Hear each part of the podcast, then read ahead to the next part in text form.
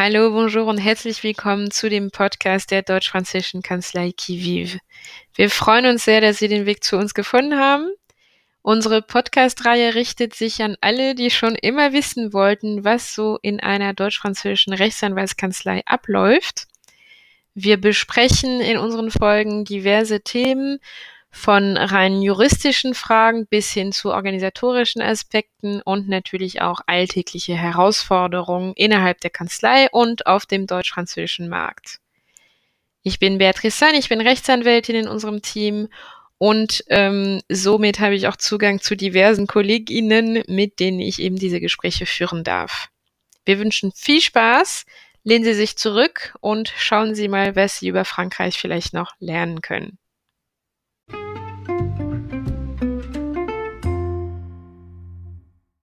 Heute spreche ich mit Jan. Jan ist Rechtsanwalt in unserer Kanzlei. Er ist bei der Rechtsanwaltskammer Köln eingetragen und berät französischsprachige Mandanten, das heißt Firmen, die nach Deutschland kommen wollen. Ja, hallo, Beatrice An, äh, vielen Dank. Genau, wie du schon sagtest, also ich bin ähm, Teil des Teams äh, Deutsches Arbeitsrecht. Wir beraten größtenteils ähm, französische Unternehmen, die ein äh, Business in Deutschland haben. Also wenn man das äh, Ganze kurz fassen möchte, äh, ich mache deutsches Recht in französischer Sprache. Das machst du jetzt schon seit ein paar Jahren, also das heißt, du bist schon geübt, sowohl jetzt natürlich technisch, das ist klar, aber auch äh, quasi was, was interkulturelle Aspekte angeht. Und ähm, heute ist es ganz interessant, weil wir tatsächlich, also in anderen Folgen ähm, habe ich halt Fragen gestellt, eher so als äh, im Interviewmodus, aber heute sehen wir tatsächlich zwei Arbeitsrechtler, mhm. ähm, jeweils von einem anderen Land halt auch. Und ich äh, berate halt umgekehrt äh, äh deutschsprachige Mandate, also Mandanten, die nach Frankreich gehen und da äh, arbeitsrechtliche Fragen haben. Jetzt ganz allgemein, ähm, wie würdest du, also was ist typischerweise die Fragen oder die Frage, was sind typischerweise die Fragen, die sich französische Firmen stellen, bevor sie überhaupt nach Deutschland kommen? Also, also jetzt bezogen auf auch Anstellungen, Team aufbauen und so weiter. Was, was kennst du da vielleicht kulturell typisches, was französische Mandanten dann, äh, mit welchen Fragen die halt zu dir kommen? Mhm. Also die erste Frage, die sich eigentlich sehr häufig stellt, ist ähm, die, ähm, ob es erforderlich ist, eine Gesellschaft in Deutschland zu gründen. Ähm, viele französische Mandanten, ich weiß jetzt nicht, ob das französische Mandanten äh, speziell betrifft, aber ich habe die Erfahrung gemacht, dass, dass viele Mandanten ähm, im Erstkontakt erst einmal die Frage stellen, kann ich als ausländische Gesellschaft überhaupt in Deutschland äh, Arbeitnehmer einstellen? Und äh, ja, dann ist die Antwort recht klar, dass das geht. Ähm, es ist nicht erforderlich, dass man eine Struktur in Deutschland hat. Äh, wenn man natürlich das Business in Deutschland weiter äh, ausbauen möchte und man perspektivisch eine Vielzahl von Arbeitnehmern beschäftigen möchte, dann kann es selbstverständlich Sinn machen, ähm, über die Gründung einer, einer GmbH äh, nachzudenken. Genau, ansonsten, was äh, viele französische Mandanten auch äh, gerne am Anfang fragen, ist, ob es denn möglich sei, ähm, dass man den, äh, also im, Rahmen der Vertragsgestaltung französisches Recht wählt. Äh, ich kann uh, das total gut. gewagte Frage auch noch, ja. Genau, also ich kann das total gut nach, äh, nach, nachvollziehen, dass, dass die französischen Mandanten natürlich äh, die Idee haben, dass man eine Rechtsordnung wählt, in der man sich äh, gut auskennt und äh, das deutsche Recht ist dann natürlich für, für die zuständigen Personen in der französischen Gesellschaft ähm, ja, unbekannt. Aber das ist, äh, das wirst du mir wahrscheinlich gleich auch bestätigen können, ähm, was, was ihr quasi den deutschen Mandanten in Frankreich sagt. Äh, davon ist wirklich äh, strikt abzuraten. Das heißt, wenn äh, man in Deutschland äh, Arbeitnehmer einstellt und dort beschäftigt, dann sollte man wirklich strikt deutsches Recht wählen. Äh, und andersrum natürlich, ähm, wenn man Arbeitnehmer in Frankreich beschäftigt, egal ob es jetzt eine französische oder eine deutsche Gesellschaft ist, sollte man sich grundsätzlich für das französische Recht entscheiden. Das Problem ist natürlich, dass sobald der Arbeitnehmer äh, in Deutschland beschäftigt ist, findet eben das zwingende deutsche Arbeitsrecht äh, trotzdem Anwendung, sodass man hier gegebenenfalls sogar in zwei Rechtsordnungen äh, aufpassen muss dann. Ja, also das wäre jetzt grundsätzlich so die erste Frage. Das Typische, was du bekommst, anwendbares Recht und brauche ich überhaupt eine Firma? Also muss ich eine Firma gründen oder kann ich so als ausländische Firma äh, äh ein Team ähm, aufbauen? Ähm, das sind die Fragen. Was würdest du jetzt sagen, abgesehen von Fragen, die spontan kommen von Mandanten, aber was ist das, worauf unbedingt geachtet werden muss?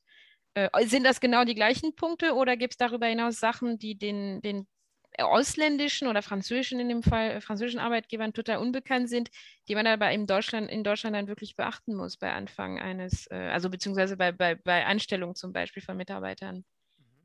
Also ähm, grundsätzlich ist es natürlich so, dass die äh, Arbeitnehmer in, in Deutschland äh, ja, angemeldet werden müssen, etc. Das machen wir als, als Kanzlei Kiviv, äh, machen das nicht aber wir sind ja ähm, Teil des Netzwerks äh, Villa France. Das heißt, ähm, wir haben beispielsweise in diesem Netzwerk auch ähm, ja, ein, ein Unternehmen, äh, Steuerberatungsunternehmen und ähm, ein Unternehmen, das sich um die Lohnbuchhaltung äh, kümmert, was äh, genau um diese Schritte ähm, kümmern kann. Ansonsten, äh, also rein vom Arbeitsrecht, muss man äh, grundsätzlich, um den Arbeitnehmer einzustellen, empfiehlt es sich natürlich ein einen schriftlichen Arbeitsvertrag ähm, zu schließen. Aber beispielsweise anders als in äh, Frankreich ist jetzt eine, eine sogenannte Promesse d'embauche äh, in Deutschland eher unüblich. In, ja. in Frankreich, äh, da, da ist es ja schon so, dass, dass ihr vor Vertragsunterzeichnung diese äh, Promesse d'embauche grundsätzlich unterzeichnet, oder? Genau, also oft. Also es ist kein, es ist kein Muss, es ist aber sehr beliebt. Ähm, das hat damit zu tun, einfach, es ist so Letter of Intent. Ähm, das hat damit zu tun, dass es den Mitarbeitern, wenn sie schon woanders erstmal arbeiten und dann erstmal noch kündigen müssen selbst, dann haben die das in der Hand und fühlen sich sicherer, um dann eben zu kündigen, bevor sie dann tatsächlich äh, äh, ähm, ja, umspringen und, und den Arbeitgeber wechseln. Das ist kein absolutes Muss, das ist aber eher, eher was, was, was kommt eben. Ähm, die, der, der Trick ist ein bisschen damit, also ich, ich sehe es immer vorsichtig, weil natürlich, Frankreich kommt ja mit besonderen harten Regeln, auch dafür. Und der Punkt wird sein, diese Promesse d'embauche, also ein, ein Anstellungsversprechen, ähm, das ist auch bindend für den Arbeitgeber. Das heißt, wenn ich das gemacht habe, wenn ich das auch noch wirklich sauber und so weiter und, und ziemlich äh, ausführlich geschrieben habe, dann bin ich wirklich dran gebunden. Dann kann ich dann nicht mehr sagen, ah, äh, Entschuldigung, inzwischen doch andere Konditionen oder Covid ist jetzt da oder etc. Da, da kann ich nicht mehr so einfach raus dann kann ein Kandidat äh, oder ein, eben ein, ein, ein Mitarbeiter, dem ich das versprochen habe, ihn anzustellen, kann sogar theoretisch klagen, wenn ich das, ähm, wenn ich das wieder, äh, äh also wenn ich da einen Rücktritt machen will.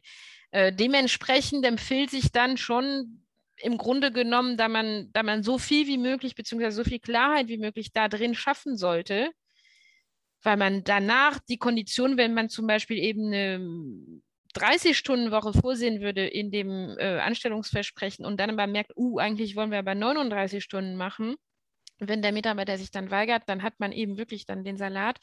Um das, äh, um da vorzubeugen, ist schon die Empfehlung, dass man quasi die wichtigsten Themen schon ausarbeitet und eben sauber in dem, in der Promesse d'embauche dann äh, äh hat so, und dann ist immer die Überlegung, so, wenn man schon alles ausgearbeitet hat an Themen, die so äh, wichtig sind für die Anstellung, dann ist der Schritt wahrscheinlich nicht mehr so groß bis zum tatsächlichen Arbeitsvertrag. Aber genau, also kulturell zumindest ist es nicht unüblich. Ähm, Im Idealfall, um dem Anwalt keine Sorgen zu bereiten, äh, macht man aber das äh, äh wirklich super sauber und so ausführlich wie möglich. Okay. Genau, also was natürlich noch ein, ein wesentlicher Unterschied ist ähm, in, in Deutschland oder was, was gerade auch ähm, französische Mandanten und, und äh, französische Unternehmen in Deutschland beachten müssen, ist, ähm, dass zwar grundsätzlich die Sozialabgaben in Deutschland deutlich geringer sind, also der Arbeitgeberanteil liegt bei 19,5 äh, Prozent ungefähr und ähm, der Arbeitnehmeranteil bei ca. 21 Prozent. Dafür sind aber die Steuern in Deutschland ähm, deutlich höher was dann im Ergebnis äh, dazu führt, dass das ähm, Bruttogehalt in Deutschland ähm, häufig höher ist als das in Frankreich. Und das ist äh, wirklich ein Punkt, äh, sowohl äh, aus, aus Unternehmersicht, aber auch wenn ich jetzt ähm, als, als Arbeitnehmer beispielsweise nach Frankreich gehen würde, ähm, müsste man das auf dem Schirm haben, dass man, dass man schaut, okay, in Frankreich ist das Bruttogehalt ähm, grundsätzlich etwas geringer als ähm, in Deutschland. Hast du da ähm, Erfahrungen gemacht schon, Beatrice, an zu diesem, zu diesem Punkt, wenn jetzt deutsche Mandanten äh, Arbeitnehmer in Frankreich einstellen möchten? Ja, ich glaube, das, das Klassische ist tatsächlich äh, in Frankreich, die Arbeitgeber so im Schnitt, sagt man immer 42 Prozent. Wenn man ganz ehrlich ist, bei höheren Positionen ist es sogar ein bisschen mehr. Ähm, also, dass man irgendwo, je nach Position, ob das jetzt äh, Mitarbeiter im Werk sind oder eben äh, äh Country Managers sind, wird sich das bewegen, so im Rahmen 35 bis fast 50 Prozent Sozialabgaben zahlen muss als Arbeitgeber.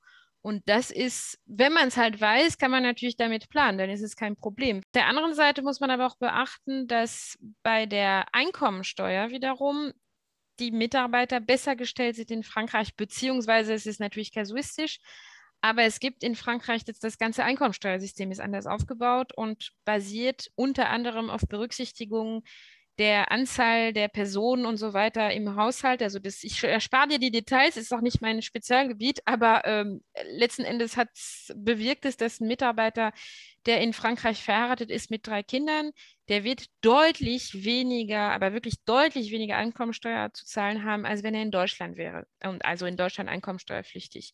Also das, das nimmt sich dann, was, was man da mehr hat, hat man bei einem anderen Thema weniger. Ist natürlich aber bei dem Arbeitgeber letztendlich ein bisschen egal. Also das wird es nicht mehr retten, natürlich. Ähm, ich glaube, ja, bei dem, bei dem Thema Sozialabgaben ist wirklich das A und O, dass man das eben weiß und dass man dementsprechend auch, vielleicht sind deswegen auch die Bruttogehälter, könnte man philosophisch mal nachhaken, aber vielleicht sind die deswegen auch ein Tick niedriger in Frankreich generell. Eben genau aus dem Grund, weil die Arbeitgeber aber viel höhere Sozialkosten haben äh, äh mit den Sozialabgaben so, und alles rein mathematisch jetzt, äh, das ist jetzt auch kein äh, politisches äh, Thema, was wir jetzt draus machen, aber das wird wahrscheinlich irgendeine mathematische Geschichte sein, dass sich das ein bisschen ausgleichen muss im Endeffekt. Ähm, ja. Aber ja, das ist, das ist tatsächlich bekannt als äh, wiederum für deutsche Firmen, die nach Frankreich gehen, ist es so die vielleicht die wichtigste Info, damit sie das überhaupt finanziell durchplanen können. Das stimmt. Ja, gibt es daneben noch, noch weitere äh, Punkte, die ja, die deutsche Firmen unbedingt beachten müssen, wenn sie nach Frankreich gehen? Beziehungsweise ähm, hast, hast du noch äh, Fragen, die, die regelmäßig vielleicht äh, aufkommen? Also ich glaube, äh, wie gesagt, die erste Frage ist dann immer, ja, wir würden gern einfach unseren deutschen Vertrag nehmen, äh, mhm. ob das klappt. Kurz gehalten ist die Antwort nein. Ein bisschen länger erklärt ist, naja, können Sie machen, ist aber nicht super klug, längerfristig gesehen. Ähm, und dann das mit den Sozialabgaben natürlich, dass die das gut planen und dementsprechend budgetieren. Vor allem also wirklich, was man nicht machen sollte, wenn man sich noch nicht auskennt mit Frankreich, ähm, ist, dass man das Gehalt noch nicht aus, also verhandeln sollte und festlegen sollte, bevor man sich eben da schlau gemacht hat, weil dann kann natürlich äh, die Überraschung unangenehm sein. Und ansonsten kommen die Fragen, ehrlich gesagt, eher in einem zweiten Schritt so im, im, im Alltag, weil das französische Arbeitsrecht insgesamt, das ist, es ist doch deutlich arbeitnehmerfreundlicher als in Deutschland. Mhm. Es kommt auch mit einem sehr, sehr zum Teil schweren äh, Formalismus. Also ich meine es jetzt nicht, um jemanden abzuschrecken. Man, man schafft ja alles. Es ist, man muss sich einmal da sauber äh, durcharbeiten. Ähm, aber man muss es halt wissen. Das ist genau das. Und deswegen bei uns die Themen, also in die Richtung kommen die Themen quasi eher im Nachhinein auch.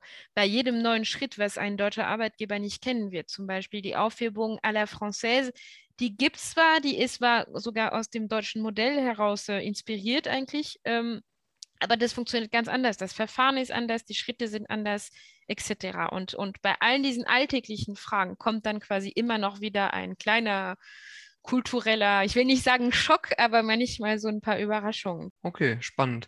Ähm, wie siehst du das? Das ist jetzt zum Beispiel was, was wirklich kulturell, historisch und wahrscheinlich auch politisch geprägt ist, eigentlich, diese Verfahren und, und wie, die, wie sehr unterschiedlich die dann sind in beiden Ländern. Was siehst du so? Also ich bekomme typischerweise als Frage von sehr vielen Mandanten, die überhaupt da kein Risiko haben, aber die Frage, haben wir überhaupt ein Streikrecht, also ein, äh, ein, Streikrisiko? Wie läuft das Streikrecht in Frankreich etc.? Also wir halten äh, im Jahr jeweils äh, oft auch Seminare und so weiter und äh, das ist wirklich ein Teil. Wir erwähnen es quasi anekdotisch, das Streikrecht und dann bekommen aber alle große Augen und, und freuen sich fast auf das, auf das Thema und, und da was zu hören. Ähm, wenn man es aber tatsächlich äh, nüchtern betrachtet, ist es selten. Also es passiert eher bei Restrukturierungen.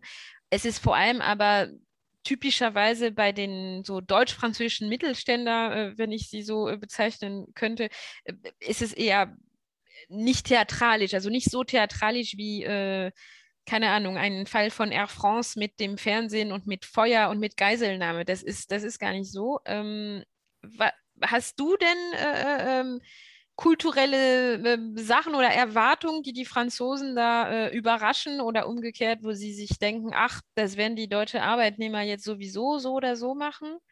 Gibt es sowas überhaupt? Ich überlege gerade, also, also bezüglich äh, Streiks, ja, das, das stimmt so ein bisschen, dass ich, ähm, man, man hat ja, wenn man, wenn man so nach Frankreich guckt, immer, immer im, im Kopf, okay, da, da wird viel gestreikt. Ähm, in Deutschland gibt es ähm, auch ein, ein, Streikrecht, also im Rahmen des Arbeitskampfes ist es schon durchaus möglich, dass, ähm, dass Arbeitnehmer streiken. Häufig wird das dann natürlich auch durch, durch Gewerkschaften ähm, initiiert und, und geleitet.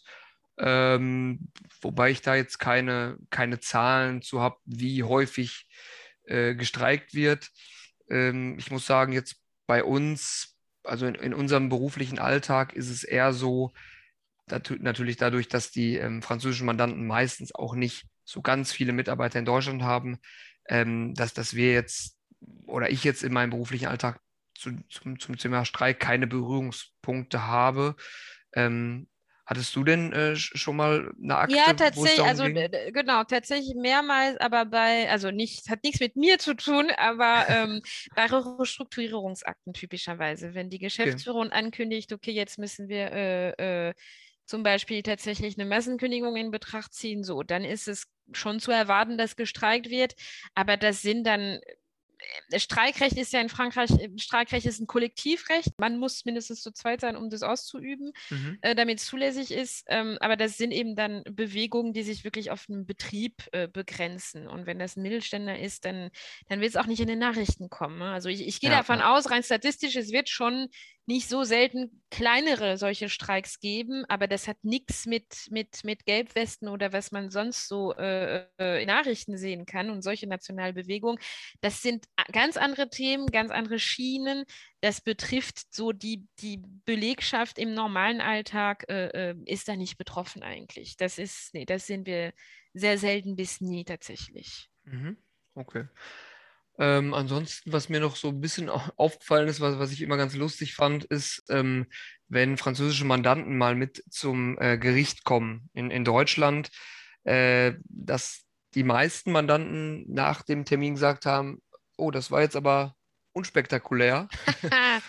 Und äh, ich glaube, das ist schon, also was, was ich auch so mitbekommen habe, dass äh, in Frankreich wird ja wirklich ähm, äh, ja, ein, ein Plädoyer gehalten etc. Und in Deutschland ist das Ganze tatsächlich recht, recht sachlich. Ne? Also der, der Richter leitet die, die Verhandlung. Natürlich darf jede Partei was sagen. Es können auch mal Zeugen gehört werden. Aber dieses ähm, naja, Plädoyer, dass jetzt der Anwalt aufspringt und mit den Armen rudert und äh, groß was erzählt, das gibt es in der Form in Deutschland eigentlich nicht. Ich möchte nicht ausschließen, dass es äh, Kolleginnen und Kollegen gibt, die das vielleicht trotzdem gerne machen, aber äh, das, ist, das ist tatsächlich so ein, so ein Punkt, der mir äh, häufiger ja, aufgefallen musst, ist. Äh, genau, ich muss dich mal mitnehmen nach Frankreich. Nee, äh, bei uns ist es, ich habe manchmal darüber nachgedacht, ob es nicht damit, also beziehungsweise ob die, die Anwaltsrobe, die sind ja ähnlich in beiden Ländern, aber wir aus den französischen Reichsanwaltskammern, wir haben deutlich mehr Stoff. Also da ist wirklich die, die Ärmel und so weiter, da ist wirklich einfach mehr Stoff dran. Genau, ähm, in, in Deutschland, die sind ja sehr, sehr schlicht. Die genau, und ich, ich habe schon mal dran gedacht, dass das, das mit dem Stoff, das kommt quasi geprägt durch die Theatralik, glaube ich. Ähm, ich weiß nicht, man müsste es, es gibt bestimmt äh, historische richtige Erklärungen. Ähm, nee, aber davon abgesehen, also es, es hängt vom Gebiet ab natürlich. Äh, so Handelsgericht und so weiter läuft, glaube ich, je nachdem, aber nicht immer so theatralisch.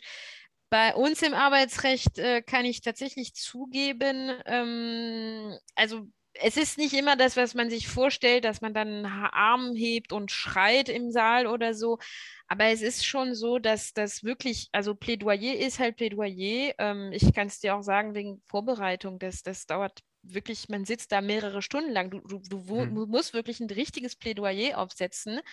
Äh, ob das jetzt. Äh, im Endeffekt äh, äh lang, ein langes Plädoyer wird oder du nur zehn Minuten reden musst oder kannst, äh, musst du es trotzdem so machen. Und da gehört tatsächlich, ähm, es, es geht nicht um Stimmeffekte oder so, das ist ein bisschen passé. Das sieht man tatsächlich bei, bei Kollegen, die wirklich sehr lange schon im Beruf sind. Äh, inzwischen gibt es das weniger. Äh, durch, durch andere Generationen ist es, ist es weniger so theatralisch, aber es ist immer noch. Ähm, inhaltlich quasi. Mhm. Also das heißt, wir schreien zwar nicht mehr, aber inhaltlich muss das tatsächlich, es muss ausreichend pikant sein und offensiv und frech ist ein Limit, was man eigentlich nicht erreichen sollte. Es sollte da nicht frech klingeln oder sein, weder gegenüber den Richtern natürlich, als auch gegenüber Gegenpartei oder so.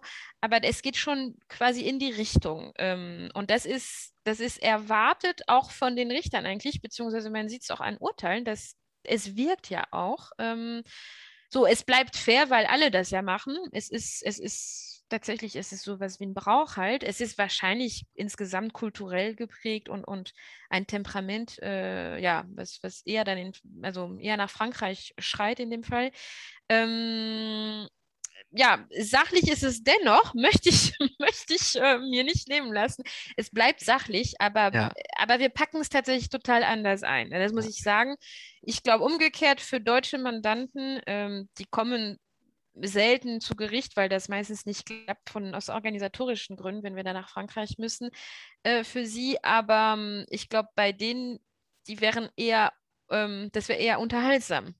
Äh, Vermutlich, ja. Genau, ich hoffe, dass sie das Sachliche immer noch erkennen würden da drin, aber, aber, aber es wäre eher, äh, eher eine Form der Unterhaltung, das, das kann man zugeben. Ja, ähm. wahrscheinlich hängt es auch wirklich damit zusammen, dass also in Deutschland ist es ja so, dass die Richter, ähm, die kennen die Akte ja schon. Das heißt, die, genau. die haben die, die Schriftsätze schon gelesen, haben sich schon ein Bild gemacht und wissen dann äh, in der mündlichen Verhandlung, worauf kommt es an, zu welchen Punkten muss ich noch was hören ähm, sodass man meistens punktuell diese, diese Punkte nochmal durchgeht. Und in Frankreich ist das ja ein bisschen anders, ne? Genau, in Frankreich ist es tatsächlich anders, äh, je nach Gericht, also beziehungsweise jetzt in, in meinem Fall beim Arbeitsgericht in der ersten Instanz ähm, sind das eben Laienrichter. Das sind äh, zwei, also meistens ist es paritär mit zwei Arbeitnehmervertreter und zwei Arbeitgebervertreter. Ähm, und das sind eben zwei Arbeitgeber einfach, so meistens so Mittelstand bis eigentlich so kleinere Unternehmen sogar und zwei Gewerkschafter auf Arbeitnehmerseite. Ähm, und die kennen die Akte nicht. Die haben viel zu viele Akten sowieso, dass sie überhaupt nicht durchblicken könnten, sogar wenn sie sich die Zeit nehmen wollten. Und ähm, sie sind ausgebildet, ich glaube, die haben weniger als zehn Stunden im Jahr Ausbildung. So. Und okay. das setzt den Rahmen ähm, ihrer Kenntnisse für deine Akte, wenn du da auf einmal äh, auftauchst, die kennen dich nicht, die kennen die Akte nicht, die kennen die juristischen Themen aus der Akte vermutlich noch nicht und müssen sich mhm. erstmal auch damit auseinandersetzen. Und da, da spielt es tatsächlich eine Rolle, weil du, wenn du das quasi leise und nur sachlich so vor dich ähm, äh, äh, hin äh, nuscheln würdest, äh, also ich meine nicht du, nicht dich, aber wenn man da so machen würde, dann würde man auch tatsächlich, glaube ich, wird es nicht ankommen einfach mhm. äh, bei denen. Also du, da hilft es wahrscheinlich auch tatsächlich, wenn man eben ein bisschen ähm, natürlich höflich klingt, aber eben den ein bisschen leicht theatralischer mitnimmt. Das stimmt. Ja. Das ist wahrscheinlich, das ist tatsächlich noch ein Riesenunterschied. Ähm, ich glaube, wir hatten jetzt tatsächlich von Anstellung bis Arbeitsgericht äh, alle typische kulturelle Themen dabei. Ich glaube auch. Genau. Ich ähm, denke mal, dass wir in einer weiteren Folge weitermachen werden, weil äh, Arbeitsrecht in beiden Ländern besonders als, also vergleichen ist halt wirklich äh, schon ganz interessant und dann hat man auch mhm. sich viel zu sagen. Ja, können wir gerne machen. Genau. Dann vielen Dank und bis bald. Ja, bis bald. Vielen Dank.